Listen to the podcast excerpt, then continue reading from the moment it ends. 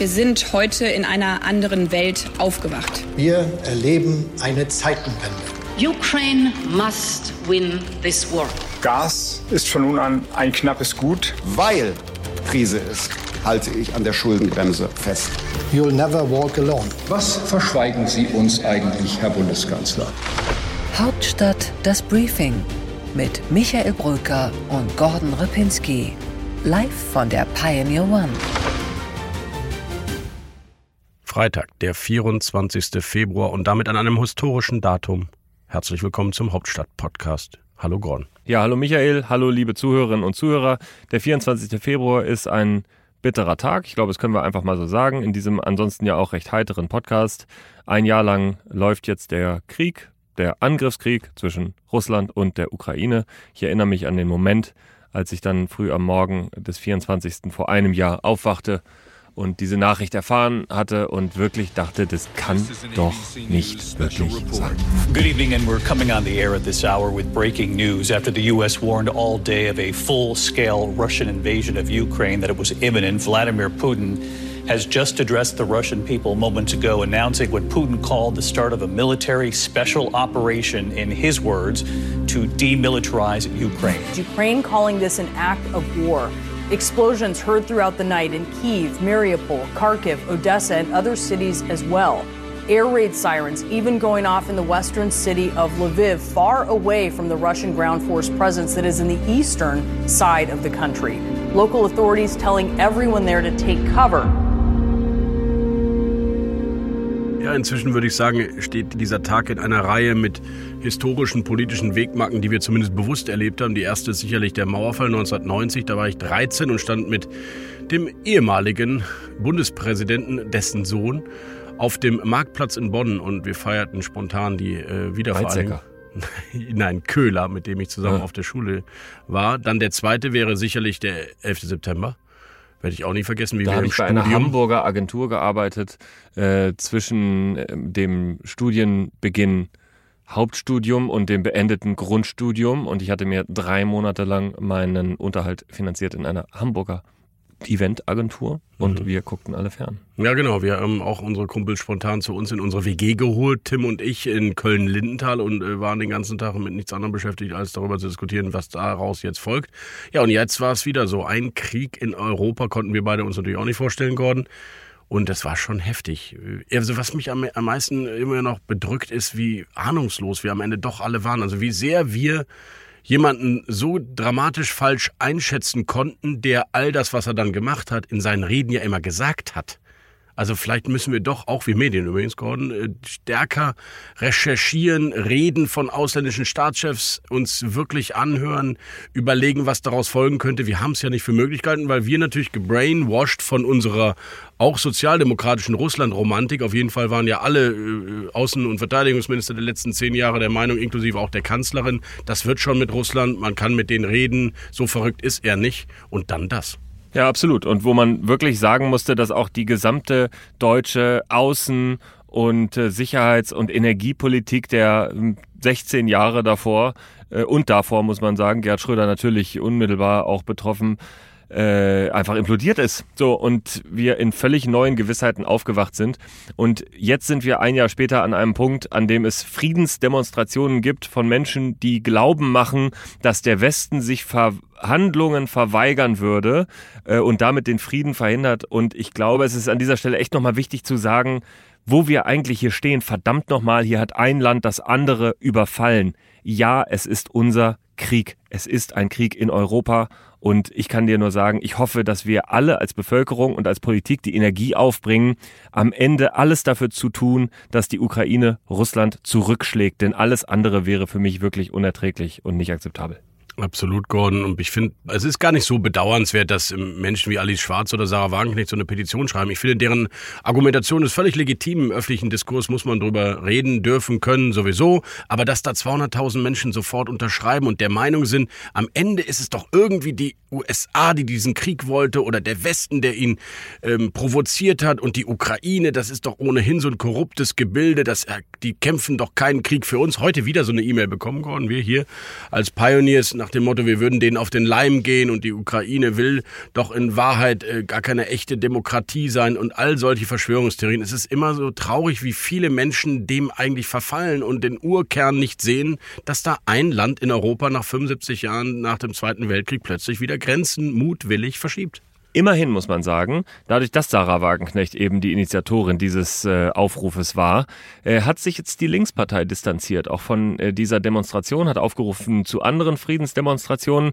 Das, glaube ich, ist ein mini kleiner Erfolg im Absurden, was da passiert, äh, dass man sich wirklich darüber im Klaren sein muss und selbst die Linkspartei, dass es da eine ganz toxische Verbindung zwischen Links- und Rechtsextremismus, zwischen Verschwörungstheorien und falscher Friedensgläubigkeit gibt, äh, gegen die man eben auch äh, vorgehen muss oder von dem man sich zumindest distanzieren muss. Jedenfalls ist es die Bestätigung der Hufeisentheorie, sorry to say, aber wenn der AfD-Chef mit Sarah Wagenknecht gemeinsam auf eine Bühne geht, dann weiß man, dass eben die Bedrohung von links und rechts in diesem Fall kommt. Und ich will dir eins sagen, die Mehrheit der linken Parteimitglieder, die unterstützt, glaube ich, sehr Sarah Wagenknechts Kurs und nicht so sehr den von Dietmar Bartsch. Ich glaube, er hätte da gar keine Mehrheit, wenn er mal in die Wählerschaft oder in die Mitgliedschaft der Linkspartei geht. Aber ich finde, ich will gar nicht über die Linken diskutieren. Für mich ist es auch eine Frage, was haben unsere großen politischen Vordenker der großen Parteien eigentlich in diesem einen Jahr gelernt? Und gibt es die Zeitenwende nur auf dem Papier, eine große Rede von Olaf Scholz,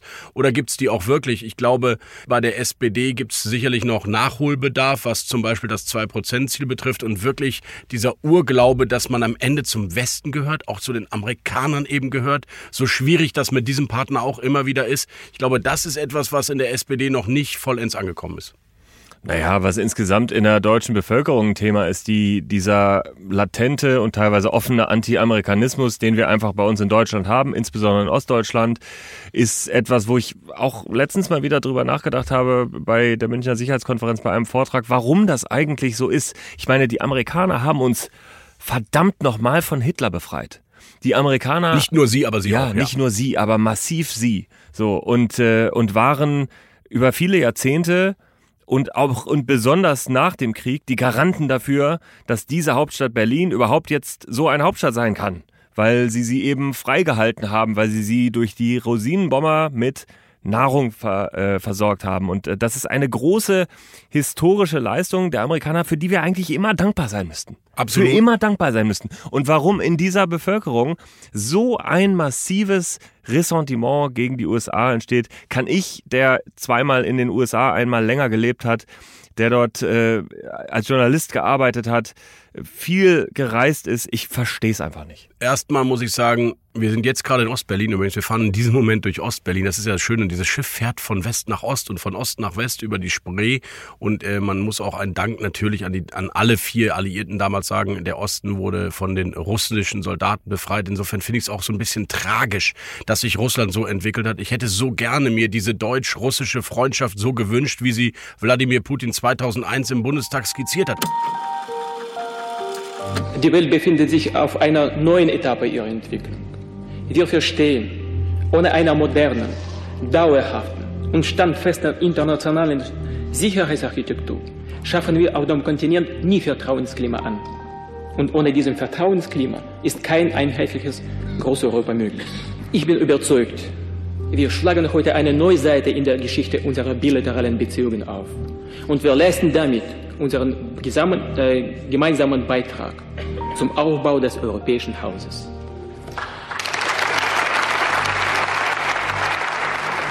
Das war wirklich auch für mich als politischen Beobachter damals schon ein emotionaler Moment. Ich fand das richtig gut, dass wir ausgerechnet diesem Russland ähm, die Hand gereicht haben und, und dass Russland jetzt die Hand auch genommen hat. Also insofern es ist dramatisch. Aber klar, unsere Verankerung, unsere Verwurzelung ist im westlichen Bündnis. Wir haben den Amerikanern unfassbar viel zu verdanken. Und insofern wünschte ich, dass allen demokratischen Mitteparteien das jetzt vielleicht ein für alle Mal klar ist. Und ob wir dann dadurch zusätzlich leider auch Frackinggas aus den USA kaufen und sie wirtschaftlich davon profitieren, ja, so what? Lieber die als Katar, China oder Russland. Ja, aber da muss man ja sagen, auch wenn du sie gerne kritisierst, äh, die Sozialdemokraten, auch die Grünen sind einen enormen Weg gegangen, auch in dem vergangenen Jahr, was, was in der SPD möglich ist, was Mehrheitsmeinung ist, was auch überwiegend wirklich geschlossen hingenommen wird.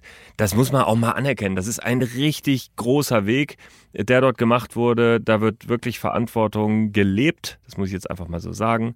Ähm, das kann noch besser werden, besonders in Ostdeutschland. Aber in Ostdeutschland haben wir ein Gesamtthema. Ist kein SPD-Thema, ist auch ein CDU-Thema. Ist egal, wo du fragst, äh, ist in Ostdeutschland eine Russlandnähe latent oder offen vorhanden. Naja, Gott, da muss ich schon mal Wasser in den Wein äh, schenken. Also die, die SPD und ihre Russlandpolitik war schon deutlich anders als die des Westens. Man muss ja nur über Irak und äh, Angela Merkel damals nachdenken. Und man könnte aber auch nach Wales 2014 denken, als nämlich ein gewisser Frank-Walter Steinmeier in dem NATO-Gipfeldokument erst nach viel, viel Überredungskünsten zugestimmt hat, dass man auf den Weg Richtung 2% gehen sollte. In der Partei war das damals hoch umstritten Ägypten.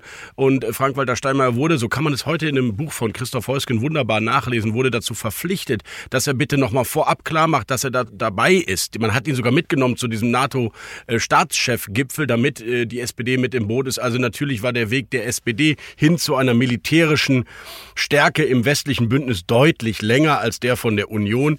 Und das muss man einfach mal anerkennen. Und man sieht es ja heute auch noch in Teilen der Debatten rund um das Rolf-Mützenich-Lager, dass sie sich damit deutlich schwerer tun. Und aus meiner Sicht gibt es zu dieser Verantwortungsübernahme jetzt kein extra Lob, sondern das ist eine Selbstverständlichkeit. Da wird ein freiheitliches, demokratisches Land überfallen. Wir müssen es verteidigen. Ja, das ist aber, wir waren ja eben bei Russlandnähe und da sage ich dir, die Russlandnähe ist vor allem ein ostdeutsches Phänomen. Das ist noch ein Moment mehr in der SPD verankert sicherlich. Aber wenn du nach Ostdeutschland guckst, wo du weißt, dass mancher Kreisverband der CDU sehr, sehr, sehr weit rechts steht und du hast ja berechtigerweise gesagt, die Hufeisentheorie kommt hier und dort mal zum Vorschein. Es ist eben auch auf der anderen Seite so, dass in mancher Ecke der Ost-CDU die Hufeisentheorie leider auch greift und die Russlandnähe dann auch dort durchgeht. Frank-Walter Steinmeier, äh, Nordrhein-Westfale, Rolf Mützenich, Nordrhein-Westfale, das waren die aus meiner Sicht zumindest in den letzten zehn Jahren die Apologeten auch dieses russischen Annäherungs, Annäherungskurses, wenn man sieht, wie, wie leider auch Frank-Walter Steinmeier naiv,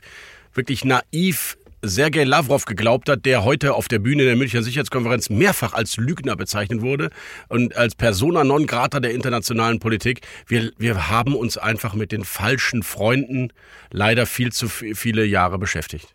Das ist unser Konsens, glaube ich. Das können wir beide sagen. Und äh, das an einem Tag, der, der wirklich ein, ein trauriger Tag ist und der auch für die Bundesregierung natürlich ganz, ganz viele Folgefragen aufgeworfen hat in diesen zwölf Monaten, die da jetzt hinter uns liegen. Insbesondere noch einmal die Frage nach der Finanzierung. Und da sind wir jetzt gerade an einem Punkt, wo wirklich spitz auf Knopf verhandelt wird in der Bundesregierung. Und ich glaube, da sind wir auch bei einem guten Thema für unseren Deep Dive. Und bevor wir den jetzt gleich starten, wollte ich noch einen kleinen Veranstaltungstipp an dieser Stelle sagen. Nämlich in der kommenden Woche am 1. März um 19 Uhr wird es diesen Podcast in Berlin Mitte live geben auf der Pioneer One. Sie können dabei sein. Es gibt noch einige Resttickets, aber nur wenn Sie Pioneer sind. Also kommen Sie auf die Website join.thepioneer.de, werden Sie Pioneer. Äh, wenn es Ihnen nicht gefällt, können Sie nach einem Monat auch wieder kündigen. Aber wahrscheinlich wird es Ihnen gefallen. Aber jedenfalls können Sie sich diesen Live-Podcast anschauen. Michael Brücker und ich werden uns auf offener Bühne, wie immer, streiten. Seien Sie dabei.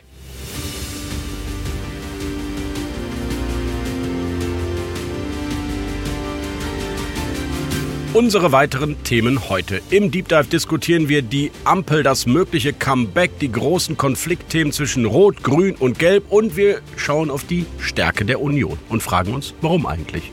Im Interview der Woche widmen wir uns den Wahlen der einst getrennten, jetzt vereinten Stadt Berlin. Und wir gucken auf einen der Chaya Brothers, aber dieses Mal ist es Mario, der CDU-Generalsekretär. Bei What's Left analysiert Gordon diesmal wirkliche Linke, nämlich die chinesische KP und einen ihrer wichtigsten Diplomaten.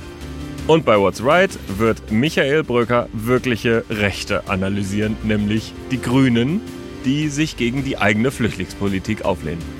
Bei What's Next erzählt uns Rasmus Buchsteiner, warum nächste Woche ein Duell zwischen Olaf Scholz und Friedrich Merz im Bundestag ansteht. In unserer Rubrik Einsatz zu dem beliebtesten und am häufigsten kopierten Interview der Berliner Republik. Da werde ich sprechen mit Dorothee Martin, SPD-Abgeordneter aus Hamburg-Nord. Und in unserer Verabschiedung kommt natürlich nochmal das Dauerthema dieses Hauptstadt-Podcasts zum Tragen. Und wir diskutieren über ein Vertragswerk, das für viel Wirbel gesorgt hat. Hauptstadt das Briefing mit Michael Brücker und Gordon Ripinski. Live von der Pioneer One.